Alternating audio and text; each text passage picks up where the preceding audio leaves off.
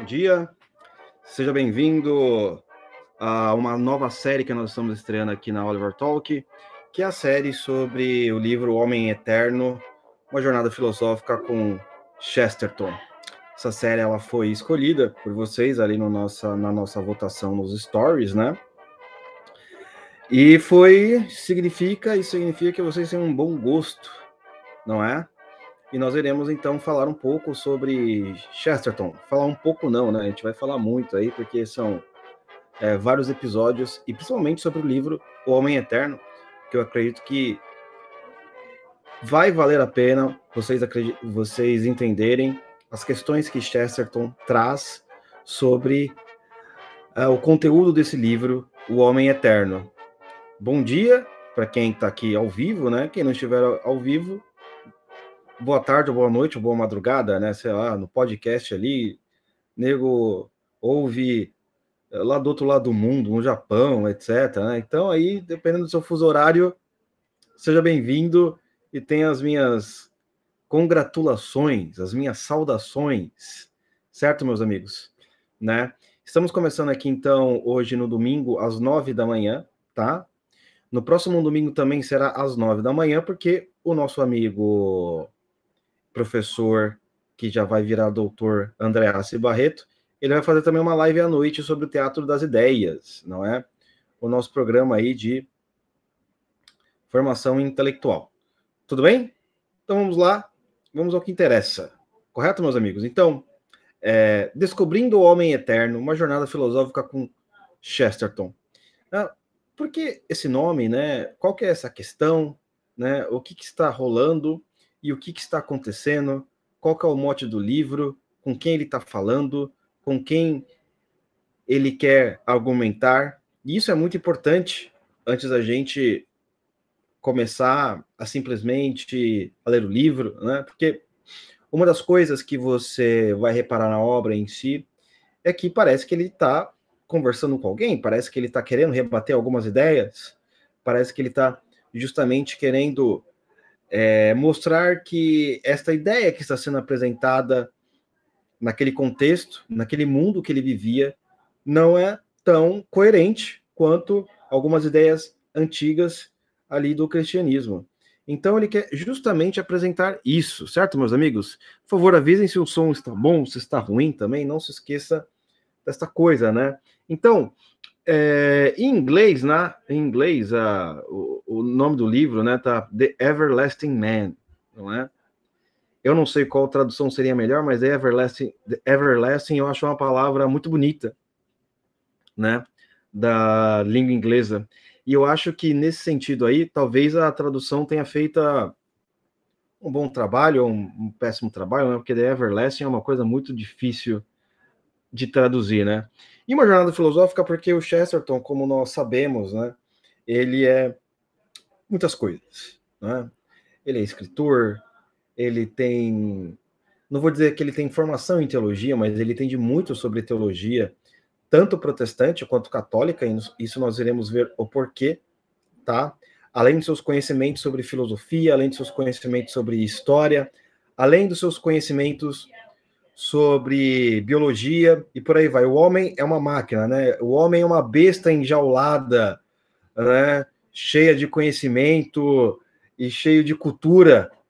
É isso que nós precisamos ter, né? Homens holísticos e mulheres holísticas também, né? Que entendam o todo da questão, né? entendam de fato uh, os elementos, as causas daquilo que está sendo conversado. Porque normalmente no mundo cheio de especialistas, nós, nós ficamos apenas aquela microparte estudando e querendo descobrir a resposta daquela microparte. Então, é, uma das suas é, um dos seus questionamentos do livro, né, é justamente contra H.G. Wells, né, que é um evolucionista, foi um professor de história, é, biologia, ele também é formado em biologia, né, ele tem alguns livros de ficção científica que são até famosos por aí, né, mas ele defendia uma, uma, como eu posso dizer, uma versão da história humana apenas pelo lado biológico, né? Ou seja, apenas por uma questão evolutiva. Não que tudo é biologia, defenda de fato que tudo veio a partir da evolução, né? Como nós sabemos aí, é, existe uma, uma guerra né, dentro da academia, dentro dos biólogos, uh, se de fato é o evolucionismo, se de fato é o criacionismo, se de fato é uma terceira coisa, uma mistura de criacionismo com evolucionismo.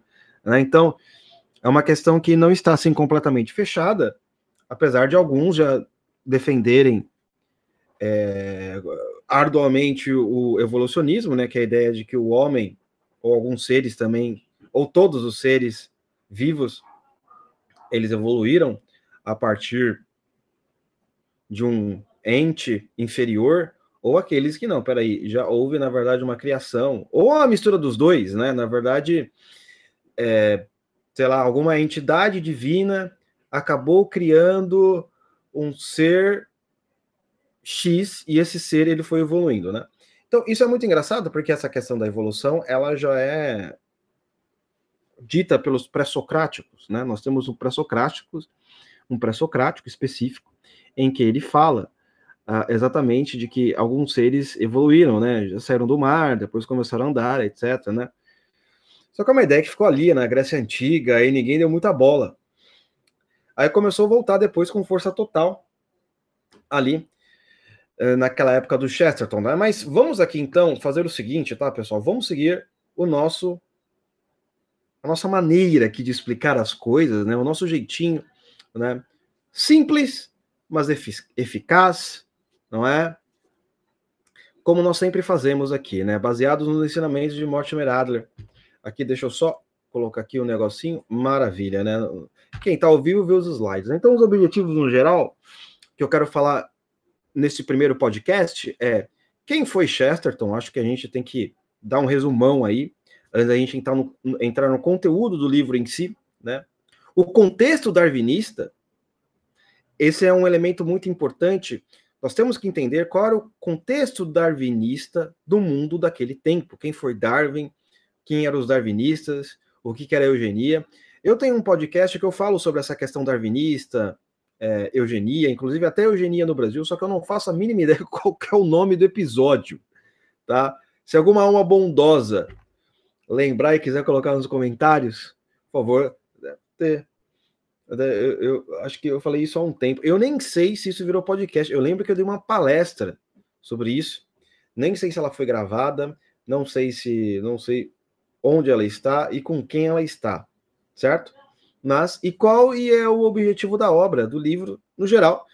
Que aí a gente, no próxima, na próxima live, a gente pode entrar em, em contextos mais específicos, né? Falar sobre é, o, o, algumas partes em blocos ali que nos interessa, não é? E que vai fazer com a sua cabeça realmente possa ter um, uma boa resposta, né? A sua vida possa ficar melhor e também aumentar a sua inteligência, por que não? Porque é isso que nós queremos aqui e é isso que nós desejamos, né? Então, Chester, Chesterton viveu entre 1874 e 1935. Então, você imagina que é essa época em que muitas ideias, como dizia o antigo professor Isaiah Berlin, em que professores escreviam as suas ideias na solidão do seu escritório e muitas dessas ideias, não é, destruíram completamente a humanidade. Eu acho muito incrível essa percepção do professor Isaiah Berlin, quando ele fala isso. Basicamente, ah, não, tem um professorzinho ali escrevendo uma ideia, uma teoria, não vai dar em nada, né?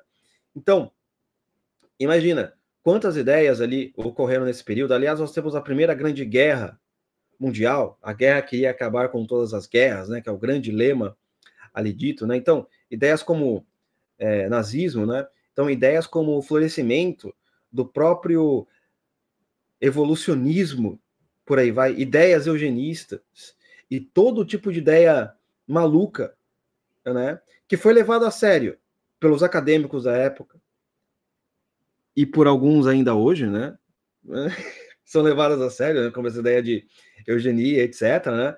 Ah, Para você ter uma ideia, ontem eu estava conversando com um amigo meu, a gente estava falando sobre um filme da Marvel que eu dormi no final, que é aquele último filme do, dos Vingadores, em que eles, como é que é? Todos os heróis se juntam, vão enfrentar o Thanos, né?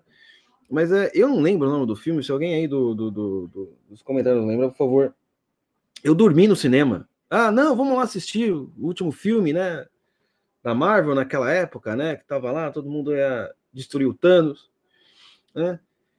E olha aqui uma coisa muito interessante, né? Porque existe uma questão da humanização do vilão aí, né? Você vê assim, veja bem, é, Guerra Infinita, exatamente, Thiago. Ah, Thanos ele só quer destruir a metade do universo, né? Tipo, qualquer pessoa normal, eu diria que ele é um assassino, correto?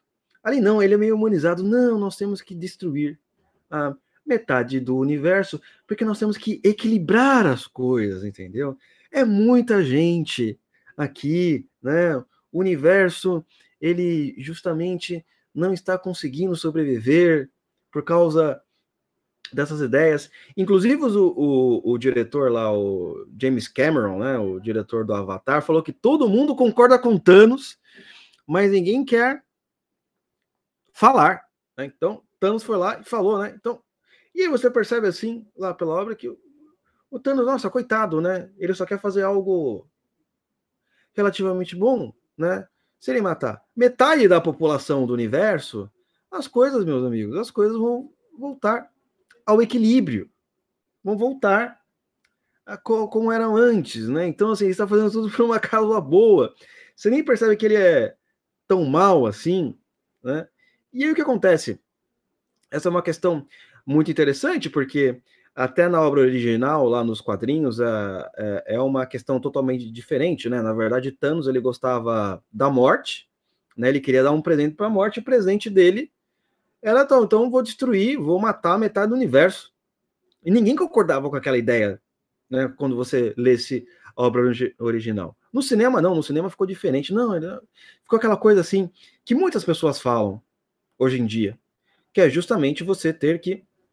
Olha, existem muitas pessoas no planeta, não é?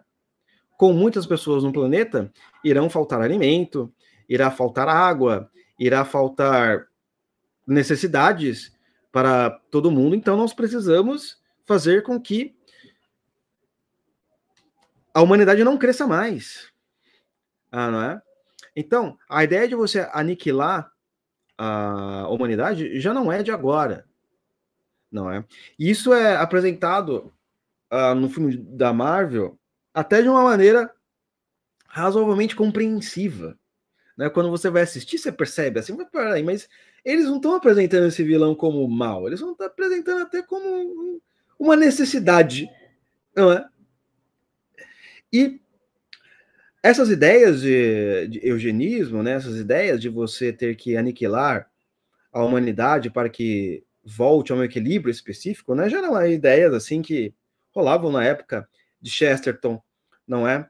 Então, sempre nessas épocas mais tristes e profundas e justamente épocas em que parece que o mal triunfa, sempre aparece algum sujeito muito estranho que tem uma vida assim que não faz muito sentido a princípio, mas o cara vai lá, defende e a gente, consegue voltar aí a uma certa normalidade, né? Então, esse é o nosso amigo Chesterton. Ele viveu nessa época. E tem um fato muito curioso sobre a vida dele também, né? Além de ele ser escritor, jornalista uh, e por aí vai, ele, de fato, ele não começou sendo uma pessoa religiosa, vamos assim dizer, aderindo a uma religião, assim, né? Ele, fler, ele foi que nem a maioria de vocês aí. Flertou com quase tudo, flertou com a esquerda, né? Teve umas ideias meio estranhas. Né? É uma pessoa normal. Né? Mas ele também teve um, um ensino muito bom, né? O ensino de literatura muito bom, né, com Shakespeare, né? Ele sabia justamente versos de Shakespeare de cabeça, né? No outro livro que eu li dele, que é a história de São Tomás de Aquino, uh, lá o, o, o, biógrafo fala que ele já era um bom polemista, né? Na casa dele ele já tinha debates com o irmão dele. Essa história do livro, basicamente, São Tomás de Aquino, é uma história muito curiosa. Porque quando ele escreve, ele começa a ditar para a secretária dele tudo de cabeça o negócio. Começa ali a escrever, quando a tá tudo de cabeça, não consulta nenhum livro, até que chega um momento, não, traz aí dois ou três livros aí para a gente dar uma consultada, né? Para a gente escrever aqui essa obra, né? Aí ele escreveu ali, escreveu rápido a obra, né? Aí um dos grandes medievalistas, né? Etienne Gilson, quem é fez faculdade de história, ou pelo menos na filosofia, na filosofia é apresentado muito a figura do Etienne Gilson, né? Ele tem livros maravilhosos sobre a Idade Média, para quem deseja entendê-la. Você pode, inclusive, é, adquirir algumas obras sobre Etienne, que foram escritas sobre Etienne Gilson. E ele foi consultar né, a obra do Chesterton, que ele escreveu rapidamente sobre São Tomás de Aquino, sobre a história de São Tomás de Aquino. E ele falou, cara, olha, é o seguinte, por mais que eu seja um especialista em São Tomás de Aquino, né, e eu saiba muito mais sobre Chesterton uh, em relação ao São Tomás, não é? eu não conseguiria escrever uma obra fantástica como ele escreveu, né? sobre São Tomás de Aquino, não é? Então, para você ver a capacidade do nosso amigo fofinho, né?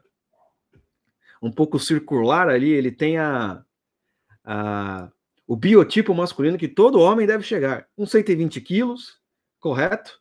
Um pouquinho é, inteligente, é isso que importa no final, né?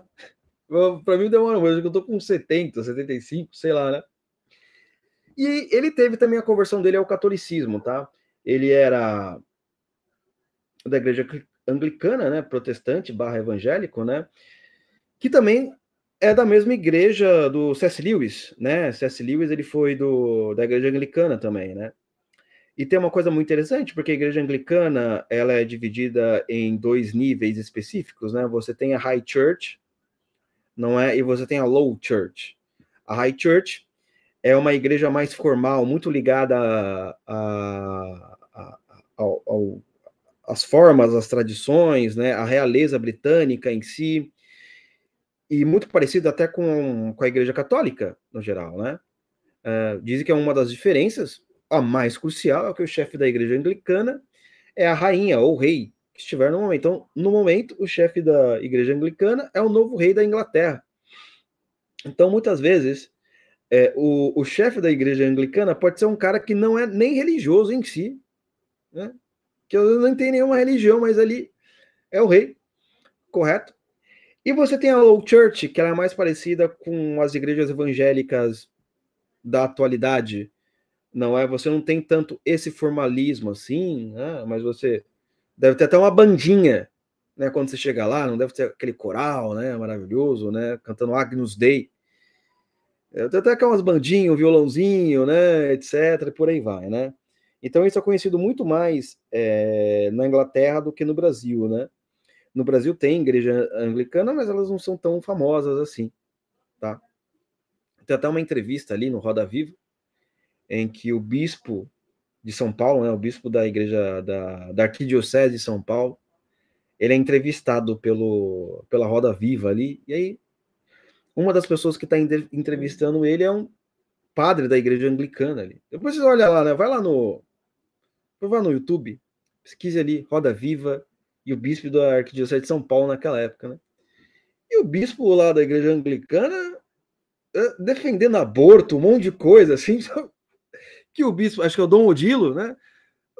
Nossa, pareceu ultra conservador e ultra reacionário perto dele. Né? Então, vocês terem uma ideia, talvez. Eu, eu não vou falar da igreja anglicana no geral, porque eu não conheço a igreja anglicana no geral, tá? Mas as notícias que saem é que o negócio, assim, é, é, é vamos dizer assim, o progressismo tomou conta, né? Inclusive, hoje em dia, você tem é, a igreja católica, por exemplo, né, com a figura do Papa é, Bento XVI, né? O Bento XVI, ele teve que lidar com uma situação muito curiosa, por sinal, em que muitos anglicanos queriam uh, voltar para a Igreja Católica, né? Então, ele teve que fazer uma espécie de documento, né, para fazer o que todos esses anglicanos ali, ingleses, por sinal, voltassem para a igreja, pudessem fazer parte da Igreja Católica, mas mantesse a sua tradição. Então, esses anglicanos, por sinal, bispos, né, muitos conhecidos, assim, é, bispos anglicanos conservadores, não é que justamente é, saíram, né, não concordavam mais com a igreja anglicana, né, o Papa Bento XVI, ele falou, não, vocês podem continuar, vamos dizer assim, com as suas tradições anglicanas, mas vocês têm que fazer algumas adaptações para justamente você entrar, para vocês fazerem parte da igreja católica, não é? Para quem não sabe, por exemplo, a igreja católica é um conjunto de 16 igrejas, não é? A igreja que a gente, que a mais conhecida aqui no Ocidente é a igreja latina, né? que é a que você tá, tem na sua esquina aí, no geral. Mas tem outras, né? Tem igreja uh, ortodoxa, grega, católica, tem, tem várias igrejas dentro da igreja católica, né? Então, ela é um conjunto de 16 igrejas, se eu não me falar melhor, eu não sei exatamente o número, tá? Mas é um conjunto aí de pelo menos uma dezena de, de igrejas, tá? Então agora você tem esse, é, esse protetorado anglicano né, dentro da Igreja Católica. Né? Depois você procura no Google né, como é que foi essa transição, né? coloca lá Bento XVI, anglicanos, e você vai ver que muitos anglicanos que, que, que conti queriam continuar com as suas tradições anglicanas, né, saíram da igreja anglicana, agora estão né, dentro aí da igreja católica, graças ao Bento XVI, tá? Então, a conversão ao catolicismo do Chesterton, né, acontece da seguinte maneira: nós temos que lembrar que alguém britânico, alguém inglês, dá um valor assim é, extraordinário à sua tradição. E de fato, a Igreja Anglicana faz parte da tradição inglesa. Ele dá um valor extraordinário à sua monarquia, né, aos seus lordes e todo esse sistema, por assim dizer, é, antológico da, da Grã-Bretanha. Então é normal você ver muitos autores que fazem parte da igreja anglicana, né? Porque é aquela coisa, pô, me sinto uh, um patrício, né? Me sinto que realmente faço parte da grande história da Grã-Bretanha. E nós temos que lembrar ainda que nessa época a Grã-Bretanha ela era um império formidável, não é? Com várias colônias, com vários protetorados, pro, pro, protetorados ao redor do mundo, correto? Então, esse é um aspecto também muito importante aí é, do espírito inglês, né? Inclusive aquela música que começava no True Speak, não sei se vocês lembram, né? Tinha uma música que era tan tan tan tan tan tan tan tan tan tan tan tan tan tan tan né? Do Olavo de Carvalho. É a música é, como que era? Era em português acho que ficaria uh, circunstan uh, March of Circumstance, Circumstance, né? Em inglês, né? Que é o título da dessa obra, que é uma obra de música clássica, evidentemente, né? Que fala sobre um grande a, a, a, grande a grande a grande Inglaterra, né? A grande Grã-Bretanha, né? Depois vocês podem procurar de uma maneira mais específica, né? Opa, peraí, meu microfone caiu aqui. Né? Essa música, mas é uma música que também, também fala do espírito inglês, né? De vitórias e por aí vai, né? Então, Pompa e Circunstância, é, Pompa em Circunstância seria o nome dessa, dessa obra é, em português, que é, a, que é a introdução lá do Throat Speak, tá? Então, para o cara sair do, é, do anglicanismo, não é? E ao catolicismo, é que alguma coisa muito braba aconteceu, não é?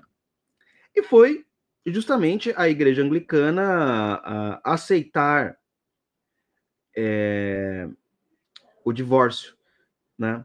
Mas não é a questão do divórcio em si que incomodava o Chesterton, né? Porque as pessoas né? A vida ela, ela é cheia de problemas, né? Mas a questão de você não fazer uma defesa do matrimônio, né? Como, ele deve, como ela deveria ser feita, né? Então, alguns dizem, alguns biógrafos dizem que ele demorou para se converter por causa da mulher dele. A mulher dele era uma anglicana ferrenha, né? Então as pessoas sabem como é que é. Quando você já é casado e você, por acaso, quer fazer uma mudança aí de perspectiva religiosa, que é muito interessante, né? Porque, de fato, é, todas essas, é, essas vertentes cristãs protestantes, elas saíram do catolicismo, historicamente falando, né? Alguém pode até falar, não, mas, não, mas historicamente falando, tinha lá a Igreja Católica, a turma saiu da Igreja Católica, né? Então, falar que é uma outra religião é um pouco complicado e um pouco complexo, não é? Mas, assim, alguns historiadores né, já consideram, vamos dizer assim, o protestantismo ou os evangélicos como uma religião à parte, né? Aí fica uma discussão aí para vocês pensarem, tá? Mas quando você está casado, é, é, complexo. Quando é, é, vocês, vocês dois são da mesma religião e você simplesmente não, ah, eu agora vou virar católico. É, você sabe que vai ter problemas, né? Ainda mais quando a gente fala de mulheres religiosas. Quando as mulheres são religiosas, é uma coisa incrível, né? Elas são religiosas mesmo, sabe?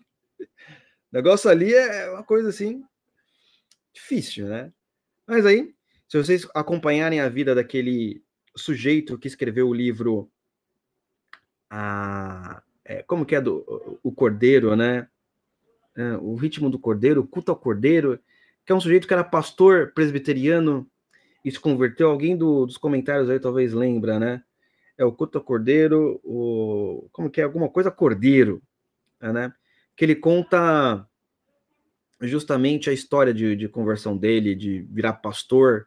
Ele era pastor presbiteriano e resolveu ficar católico, né? Então, é uma luta tremenda, né? Porque a mulher dele, por exemplo, é, achava que era um absurdo, então eles tiveram muitos problemas em, em casa. Exatamente, Adriana, Scott Han, obrigado, obrigado pelo livro, né? Tiveram muitos problemas em casa, ah, não é? Então, a pessoa ela demora para assumir a conversão por causa da, do cônjuge, não é?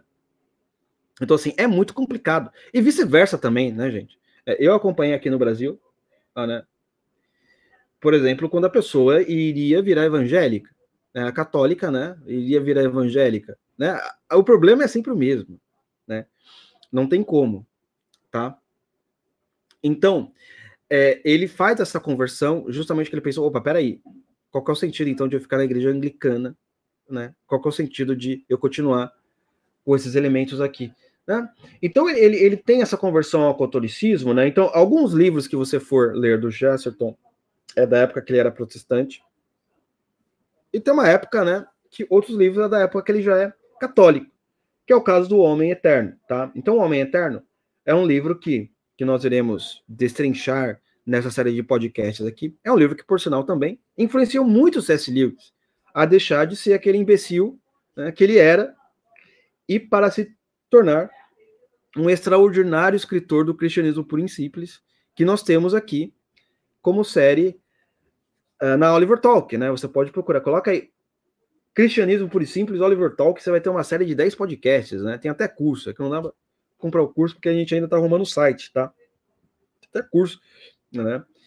Uh, que o Adriano falando, essa saga de conversão dele é contada no livro Todos os Caminhos Levam a Roma, né? Então, aqui, do Scott Ham. Obrigado aí, Adriano. Valeu. Memória não tá tão funcionando assim, né? Não tô mais lembrando os nomes de, de cabeça. É, então, o, quando o C.S. Lewis ele também leu O Homem Eterno, você veja bem, quantas pessoas eram influenciadas por essas ideias freudianas, não é? A ideia da psicanálise, né?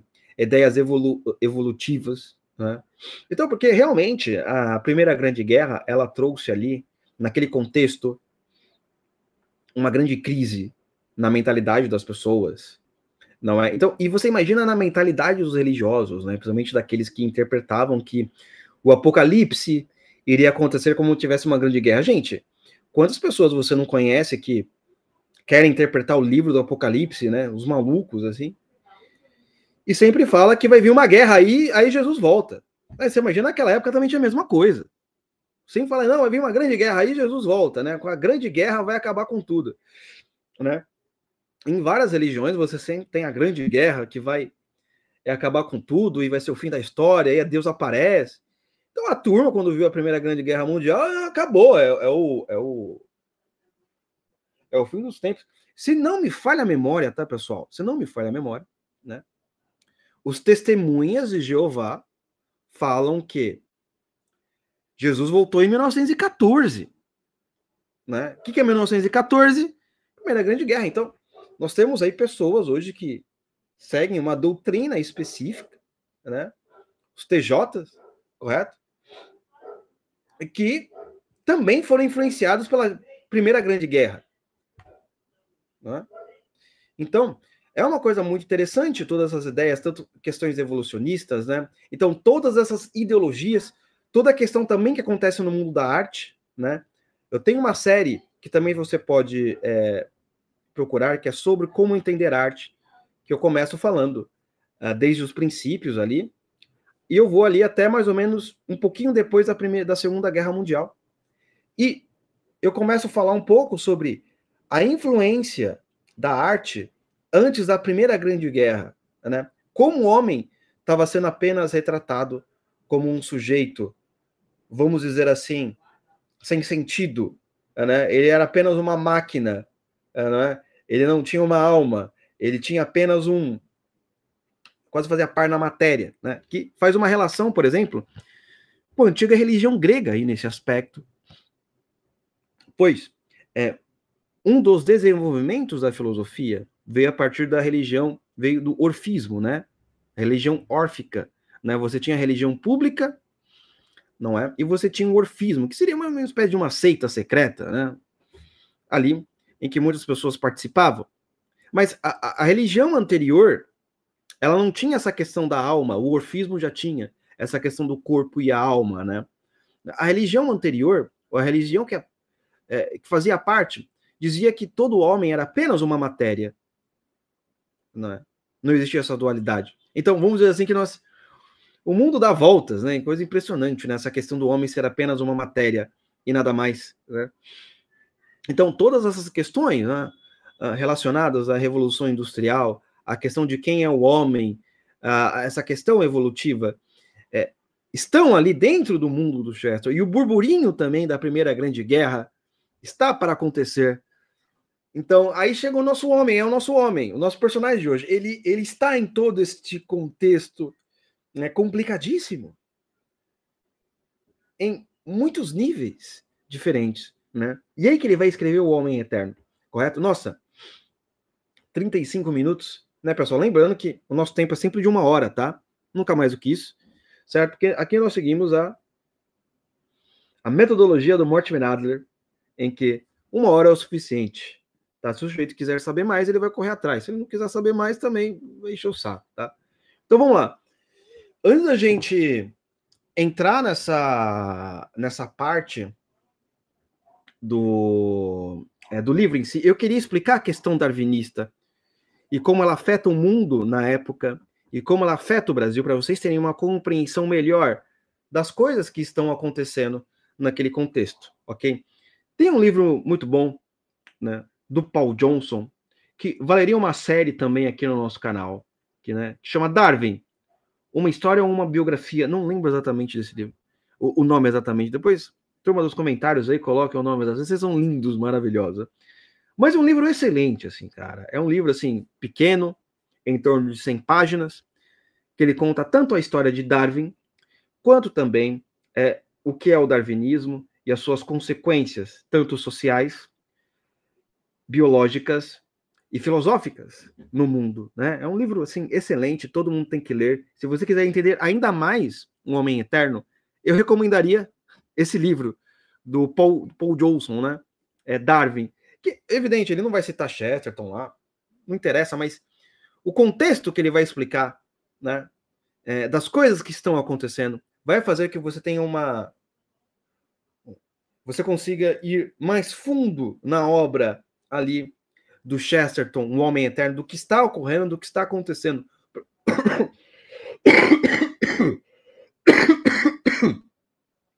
Desculpa, só tô doente aqui, então. Ainda não melhorei 100%, tá? Porque quando você pega o livro para ler, a primeira impressão que você tem, já na primeira página, é que, opa, tem um contexto aqui que eu acho que eu não estou reparando. Hum? Quem lê o livro percebeu isso. Tem um contexto aqui que eu não faço a mínima ideia do que está correndo. Parece, parece que todo mundo parece que ele está escrevendo a conversa para alguém que já está no meio da treta. Eles já estão no meio da treta ali. E se você não sabe qual é o começo da treta, você vai ficar perdido no livro. Né? você vai ficar perdido no livro, porque ele já, ele, ele, ele, ele já começa a escrever partindo do pressuposto que você saiba o que está acontecendo. Né? Porque o livro é uma resposta para H.G. Wells. E tu sabe quem é H.G. Wells? Esse é o problema. Tu sabes, né? Melhor, né? Qual que é esse contexto? Por isso que a gente tem que explicar isso daqui. Né? E eu acredito que eu explicando isso daqui, a sua leitura ou as próximas explicações que nós iremos fazer, né? Aí a gente vai tentar ler por, por capítulos que nos interessa aqui. Será de, de fato uma coisa muito mais profunda e uma coisa muito mais é, proveitosa, né? Quando eu vejo as pessoas falando sobre Chesterton, e especialmente sobre esse livro, eles já vão na obra direto, né? Não explicam nada, já falam, não, Chesterton é maravilhoso. Falei, cara, não, eu, eu, assim, olha, me desculpa, a gente tem que explicar essas coisas aqui, porque senão não adianta, senão é, é, é como se você chegasse na, na, metade da ópera, comprasse o ingresso e falar, nossa, me atrasei, a ópera tem uma hora, você se atrasou meia hora, você não entende o começo, né? Então, eu acho isso aqui um aspecto é, muito importante. Então, comprem, vale a pena você ler aquele livro, é realmente Darwin, uma história ou uma biografia do nosso Paul Johnson, né? Aí você vai entender é, esse livro, o Homem, do, Homem Eterno, ainda de maneira mais brilhante, não é? Então, qual que é a questão de Darwin, no geral, né? Ali, principalmente do livro dele, né, A Origem das Espécies? Vamos entender essa questão que estava acontecendo na Inglaterra, o que, que estava acontecendo no mundo intelectual inglês naquele momento. Qual que eram as discussões dentro da Academia Real Britânica, não é? Porque o Chesterton está conversando com, com esta turma. E se você não sabe o que está acontecendo dentro da Academia Real Britânica, né, daqueles intelectuais evolucionistas, tu não vai entender nada, ou vai entender pela metade. Né? Você vai chegar ali no final do teatro, né? Quando já estou encerrando a conversa. Então, você tem uma questão muito interessante que a, a turma realmente está tentando descobrir qual é a origem do homem. Hum? O problema no geral, o ponto no geral é, em si, pessoal, isso nunca foi um problema. Se você pega, por exemplo, o começo da filosofia com os pré-socráticos, né, então você pega lá Tales de Mileto, ele quer entender qual que é o fundamento de todas as coisas. Né? O que, que é o apeiron, né? o que, que é o princípio. Né? Ele quer descobrir isso a partir do logos, ou seja, a partir do método racional, não é? E ele, e, ele e, e, o, e o nosso amigo Tales de Mileto, considerado o primeiro filósofo, segundo o grande Sócrates, ele fala que o fundamento de todas as coisas é a água. Né? Porque a água, ela consegue, ela é um elemento em que ela consegue estar em qualquer tipo de estado específico. Ela pode ficar tanto líquida, não é? Quando ela pode ficar sólida, quanto e também ela pode virar ar. Então, a água, você olha assim, ela pode ficar sólida. Como você vê? Quando está no frio, ela vira o que? Ela vira gelo. Oh, do líquido ficou sólido? Meu Deus do céu! Que coisa mais surpreendente, que coisa mais é, maravilhosa, né? E ao mesmo tempo, quando você aquece a água, né? Você vira o vapor, ela também desaparece, ela parece que vira uma espécie de ar.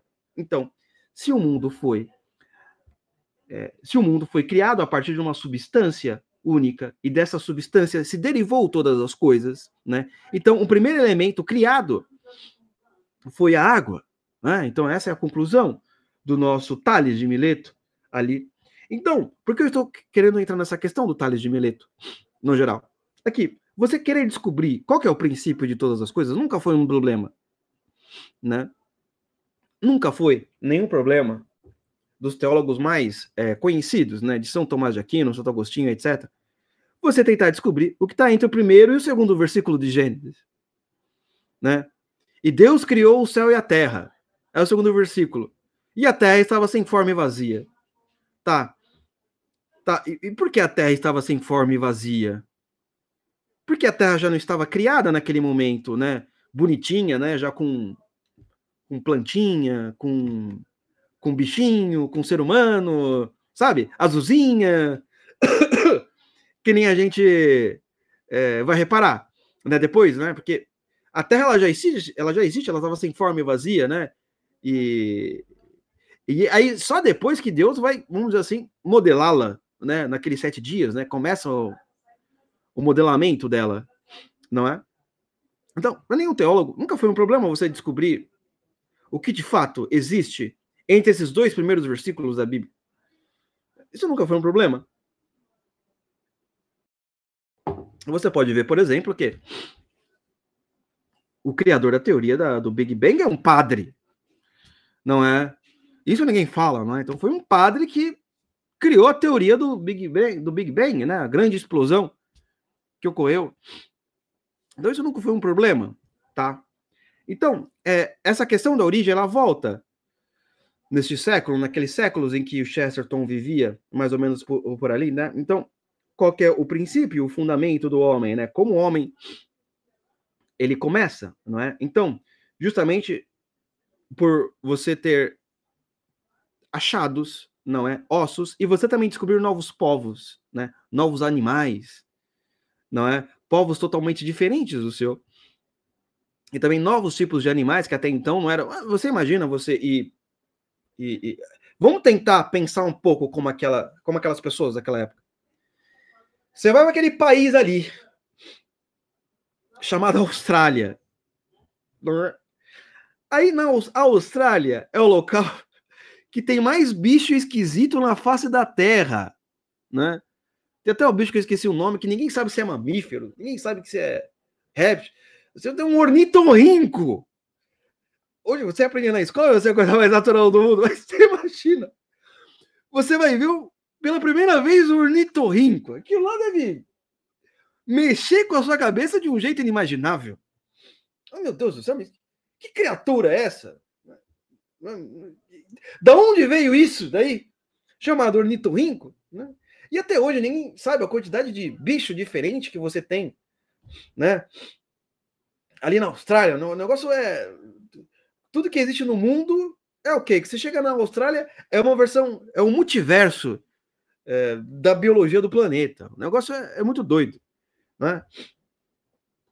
Então, você tem essa questão desse descobrimento, então você imagina você olhando como se você, você fosse aquelas pessoas, pela primeira vez, olhando esses bichos, olhando esses animais, vendo é, é, ossos específicos que me parecem coisas assim de, de nível é, gigantesco, que nunca mais, é, que até então é, explodiu a nossa mente, por aí vai, né?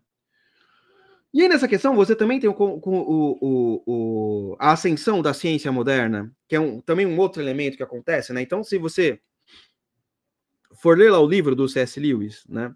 É a abolição do homem, né? E não somente C.S. Lewis afirma essa questão, como o professor emérito de Oxford, é, o Isaiah Berlin também, que escreveu a História das Ideias, né?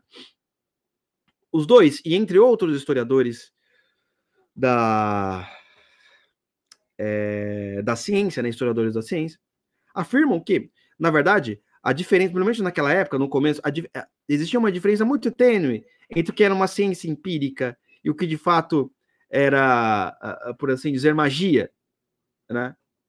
Você não tinha uma diferença ali muito grande, né? Inclusive, C.S. Lewis afirma em que é, a magia e a ciência, ou a alquimia, seja lá o nome que você dê para isso, era quase irmãos gêmeos, não é? De toda essa questão aí. Então é uma coisa assim muito interessante. Ainda você tem o, a evolução da ciência moderna, né, que vai fazer essa separação com métodos empíricos é, totalmente é, mais claros e mais específicos. Você tem a evolução industrial acontecendo e todo esse burburinho. Agora nós podemos começar na questão de Darwin, poder discutir um pouco isso que nós estamos tentando conversar aqui na nossa é, na nossa live, aqui no nosso podcast. Tá? Então, Darwin lá, um britânico como outro qualquer, quer entender como funciona a realidade das coisas, quer entender qual é o princípio, né? Quer entender como o homem é de fato evolui, tá? E nos seus estudos, né, ele vai ali descobrir, de certa forma, que os animais evoluíram de outros animais, né? Correto?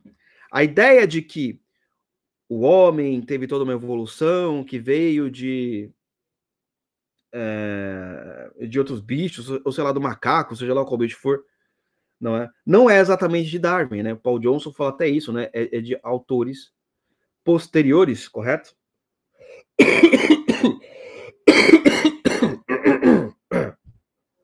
É, autores posteriores, tá? Que esses caras são chamados de darwinistas, né? Que são pessoas que é, a sua função unicamente é entender toda a realidade a partir dos escritos de Darwin. E eis aí o problema, né? Nem Darwin seria darwinista, né? no geral, porque lá no livro dele, Origem dos Espécies, na final, eh, no final do livro, ele até fala que é, toda a criação pode ser feita por, por uma espécie de, de, de criador que conduziu inteligentemente para que essas criaturas evoluíssem, né? Então, você tem a, a coisa do criador ali fazendo com que a evolução da espécie acontecesse, que não é o caso do darwinista em si, porque o caso darwinista em si é explicar, tentar explicar como que essas criaturas evoluíram a partir de uma aleatoriedade na natureza, né? Inverificável, por sinal, não é? Ah, Luciano, você está tá negando a ciência? Não, não estou negando a ciência. Eu sou totalmente científico que como tu vai comprovar algo de um bilhão de anos atrás? Você vai tentar provar isso por, por razoabilidade, não pelo método científico a partir de um método empírico. Não dá para você provar nada que aconteceu há 300 milhões de anos atrás a partir de um método empírico. Isso é uma questão lógica. Como é que você vai provar algo de 500 milhões de anos? Não. Você era uma. Sei lá, você era uma bactéria que assim, há, 300 milhões de anos, né? E nesses 300 milhões de anos, você evoluiu para esse jeito que você... não dá para você provar isso, gente, empiricamente. É impossível, porque o método científico pressupõe, né? O empirismo, né? Como é que você vai tentar provar a partir de algo que você não tem acesso? Não tem acesso ao que aconteceu há 300 milhões de anos atrás. E essa é uma das coisas, um dos elementos que Chesterton vai falar. Logo no primeiro capítulo. E se você não tá ligado nesse, nessa questão darwinista, você perde. Você perde totalmente. Né? O que está acontecendo aí. O que está rolando. Não é? Então, voltando a essa questão do, do, do darwinistas, né? Então, os darwinistas eles começaram a invadir, né? O mundo intelectual britânico daquela época. E o mundo intelectual anglo-saxão daquela época também. E o mundo intelectual europeu também. Neste ponto, não é? Porque o problema do darwinista aí não é o sujeito querer provar por A mais B que na verdade a evolução ela é real. Isso daí cada um tem as suas teses, cada um tem as suas teorias, né? Aqui nós somos estudantes de filosofia, né? Devemos questionar as coisas. O problema é você querer ver toda a realidade a partir da biologia evolucionista. Aí já é uma outra coisa. Opa, peraí, aí já é, aí já é um problema, não é? Que é toda a questão da ideologia em si. É você querer ver toda a realidade a partir da sua ideologia. Esse é o problema da ideologia no geral. Então, você tá lá fritando um, um bife, fazendo um churrasco, chega feminista para você e fala: não, peraí, essa forma como você faz esse churrasco me lembra o patriarcado. Pô, então, ela olha toda a realidade a partir do feminismo. Né? Não pode ser uma pessoa razoável em que é, é justamente ah, tem uma questões aqui feministas são interessantes, mas não vou olhar todo o feminismo, não vou olhar toda a realidade a partir do feminismo ou do comunismo, sei lá, né? Não, a live não vai ficar gravada, ela vai podcast, tá? tá bom? É, então, você começa a ter este problema de você querer, querer interpretar toda a realidade. A partir do conceito evolucionista, isso é um problema, isso é um problema até lógico. Como é que você vai interpretar toda a realidade? Você não consegue interpretar toda a realidade. Tu não consegue nem interpretar o que acontece na sua casa. Entendeu? Então, as teorias, aí você começa a ter um problema. Porque se você quiser interpretar toda a realidade a partir do evolucionismo, o que é a realidade? Ou seja, você começa a interpretar a história humana a partir do evolucionismo. Então, você começa aquela coisa, o homem primato, o homem das cavernas, não é? A alma a partir do evolucionismo. né, vários aspectos, né, a parte do evolucionismo? Até fala hoje, né? Se você pega assim, né, às vezes você vai lá ver alguma entrevista, sei lá, sobre, sobre, sobre academia, sobre saúde. Não, veja bem, o, o corpo humano, ele justamente acumula gordura, porque o homem da, da época das cavernas, né, ele era alguém sedentário. Né? Então, a, a acumula. O, a evolução fez com que você tivesse gordura justamente para o corpo se adaptar por causa do frio, né? Então, assim, hoje em dia você tem várias explicações sobre saúde, não sei o que, a partir de. a partir de conceitos evolucionistas. Não é? Correto, meus amigos? É, mas assim, você imagina naquela época, então. Mas tem um outro aspecto também em que você vai tentar entender, entender a realidade, que é o aspecto social. Hum. Como a sociedade funciona. Então, começou-se a entender também o funcionamento da sociedade a partir do evolucionismo. Você entendeu, minha gente? Você começa a entender o funcionamento da sociedade a partir do evolucionismo. Aí começa a vir ideias malucas. Como, por exemplo, existem raças humanas e existem raças humanas superiores e inferiores. É uma ideia evolucionista, porra. Né? Você entendeu? Ou pelo menos que começou com os evolucionistas, né?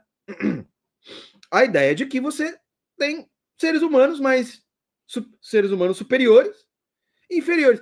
E quem que é o, o, o, ser humano superior? Olha, é o homem europeu branco, porra! Você entendeu? Esses caras são malucos. Né? Porque que, que, acontece? Você olhava é, o índio africano, o pigmeu da Austrália. Aí você olhava para si. Né? Eu aqui, um britânico, né? culto, educado, inteligente. Né? Olha o pigmeu, sei lá, da Austrália, que tá há 3 mil anos lá e ainda tá andando lá com, com, com, com as coisinhas ali, com, o, com a sainha, né? Com a lancinha, né? E aí você quer entender. E aí você quer entender a diferença entre vocês dois? Não por outros pontos de vista, apenas por um único ponto de vista exclusivo, pelo ponto de vista evolucionista. Né? E o que, que diz o ponto de vista evolucionista nesse, nesse aspecto? Né? Que você tem ali uma é a lei do mais forte, né? Então, as, as, as, as espécies que sobreviveram são justamente aquelas espécies em que conseguiram né, resistir à evolução, né? e aí por isso que você vê que, nesse sentido, né, o evolucionismo e marxismo e o Dr. Freud, né, o freudianismo, né, freudismo, sei lá, eles se eles se coadunam de uma maneira. É, eles se conversam muito nesse aspecto, né? Porque é, no marxismo você tem a guerra de classes, né? Então você quer que as classes mais fortes, né? Ou pelo menos a função é você destruir a classe burguesa, não sei o quê. Na evolução você tem esse aspecto, né? De que só os mais fortes irão evoluir, né? Então você pede o Dr. Freud vem com a psicanálise e pega esses dois conceitos. É, é, é, é, esse o clima geral do Homem Eterno. Não do livro assim, mas a época que o Chesterton vai escrever. Esta coisa. Então começa-se surgir essa ideia, né? Então, o racismo, né? É de racismo. Bem, justamente, ela começa com este padrão evolucionista, né? De que existem raças superiores em que elas conseguiram evoluir muito mais, porque quando nós olhamos o mundo, né? o índio, não sei o que. Logo, eles são o quê? Não são é, tão evoluídos como nós. Pronto, ponto final. Nesse aspecto. Então, você começa a ter o quê? O darwinismo social. Né? E o darwinismo social, nesse sentido, ele vai fazer o quê? Ele vai fazer o quê? Ele vai fazer o que se faz hoje, ele vai fazer a eugenia. Né? O que, que é eugenia? Você matar as raças mais fracas ou proibi-la de convivência. Então, o, o, darwinismo social, inclusive, por isso que eu falo para vocês, leiam um livro do Paul Johnson, né? Paul Johnson, é, sobre Darwin. ele vai falar o seguinte: o darwinismo social, né?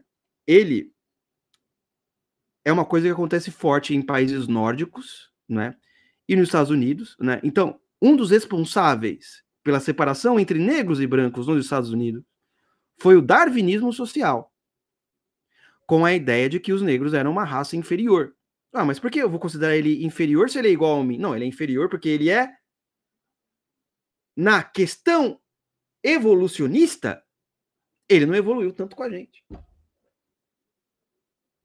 Você entendeu? Você está conseguindo entender algumas coisas, alguns aspectos da história? Então, por exemplo, nos países nórdicos, né, você começa a ter o quê? Você começa a matar gente com síndrome de Down, por exemplo.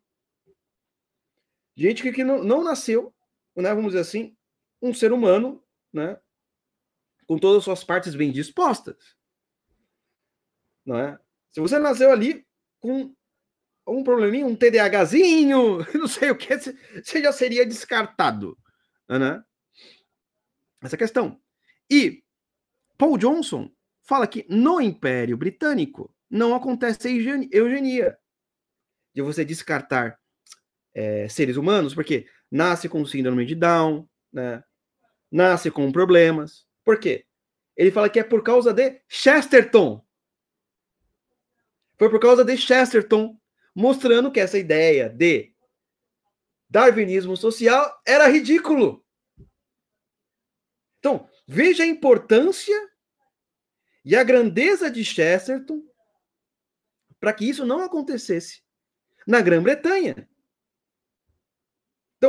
É, é isso que está por trás desse livro, minha gente. E, no geral, você vai pegar. Eu estou com essa edição aqui, né? Da princípios, né? Da princípios. E o, a introdução nem se fala nada disso. Você vai ler como se nada tivesse acontecendo, né? E assim, e por curiosidade, gente, nós já estouramos aqui o nosso a nossa hora aqui, tá? Agradeço se enviarem um super chat, aí já fico feliz. Né? É, só vou terminar aqui essa questão. Na questão é, do Brasil, né? A eugenia, né? ela não chega aqui de maneira forte também por causa de autores brasileiros, né? Gilberto Freire vai, é, ser, ser um dos responsáveis para que esse tipo de pensamento de darwinismo social né, não chegue no Brasil, porque estava chegando, porque no Brasil as coisas chegam atrasadas, tá? E quando os darwinistas sociais, né, que assim, porque eu vou falar darwinista social, que é mais fácil do que, do que evolucionista, pode ser o cientista, né? Que está lá tentando descobrir, né, a partir de métodos empíricos, como funciona a, a, a evolução das espécies. Darwinista social já fica mais claro que é sentido, em que sentido? É um sujeito, é um filósofo, um pensador, um sociólogo, né? Que, no geral, propaga ideias de que toda a realidade ou a sociedade deve ser regida a partir de conceitos, né, darwinistas, né? Quando o darwinismo social chega aqui no Brasil, já é um grande problema. O sujeito vai aqui, nossa, aqui é todo mundo misturado, né? E os darwinistas sociais, conta Gilberto Freire,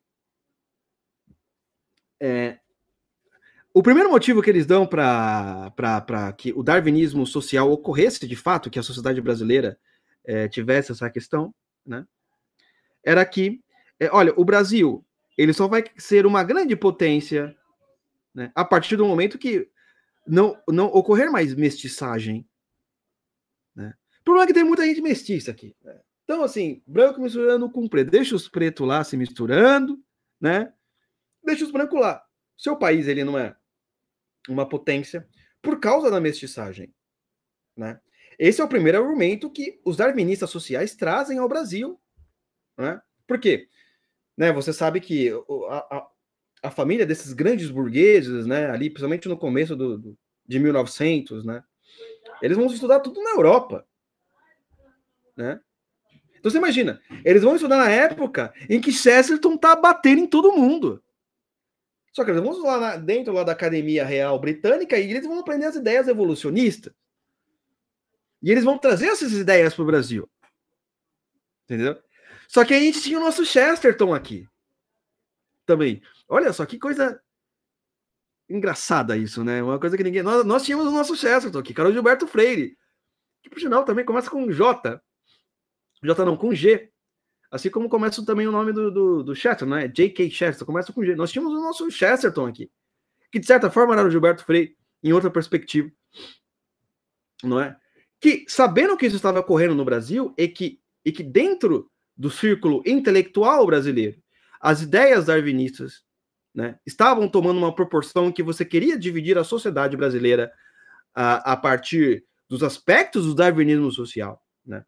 Ele começa uma série de campanhas, ele começa realmente a defender, não que a coisa mais importante do Brasil, a grande diferença que o Brasil tem de todas as nações é a mestiçagem. Né? Essa que deve ser o orgulho nacional. Nenhum país no mundo conseguiu fazer o que o Brasil fez. Quer fazer que brancos e negros, morenos e índios é, tivessem uma convivência pacífica, que não tivesse guerra, que não tivesse treta entre eles, que você consegui, conseguisse ter uma convivência religiosa. Né? Nenhum país conseguiu fazer isso, nem os Estados Unidos da América, nem a, a Grã-Bretanha. Né? Então, Gilberto Freire começa sistematicamente defender, não, a sociedade brasileira tem que continuar como está, né? Porque a, grande diferença do Brasil e o grande mérito da nação brasileira é a mestiçagem, porque nenhum país conseguiu fazer isso, né? No final, Gilberto Freire vence, né? Como vocês sabem aqui, né? Nós não, nós não somos, nossa sociedade não é parecida que nem a americana, né? Que tem os brancos ficam de um lado, de, de um lado, os negros ficam de outro, né? No sentido mais radical, né? Que tem leis em relação a isso. E também não, não é que nem os países nórdicos, né? Que você chega lá e ah, o cara nasceu né, com algum problema, né? Nasceu com síndrome de Down, joga fora. Então, né? Gilberto Freire venceu. Né? Então, assim, pessoal, então esse é o contexto no geral que eu quero que vocês deixem bem na memória quando a gente entrar de fato no livro O Homem Eterno. Ok? É uma questão muito importante aí para você entender o que está acontecendo. Então, no próximo podcast, né, no próxima live, na próxima live, 9 horas da manhã no domingo, e lembrando que próximo domingo, dia dia 19, 9 horas da manhã, também vai ter uma live à noite com o André, tá? Então vocês vão ter duas lives, né? Que ele vai falar sobre o Teatro das Ideias, que eu sempre falo aqui, é uma coisa muito importante, tá? Vocês vão lá saber o que é o nosso programa de formação, que já tá rolando há, há anos aí, né? Tá bom, turma? Então, é, é, isso. Espero que vocês tenham gostado da aula, tá? Lembrando que a live nunca fica gravada, então é só para você, só quem estiver ao vivo. E quem estiver no podcast, é, está aí. E a gente começa, então, a, a, o livro do Chesterton a partir da próxima, né? Com esse contexto muito claro, muito específico. Correto, meus amigos? Então, bom domingo aí. E até a próxima. Fui!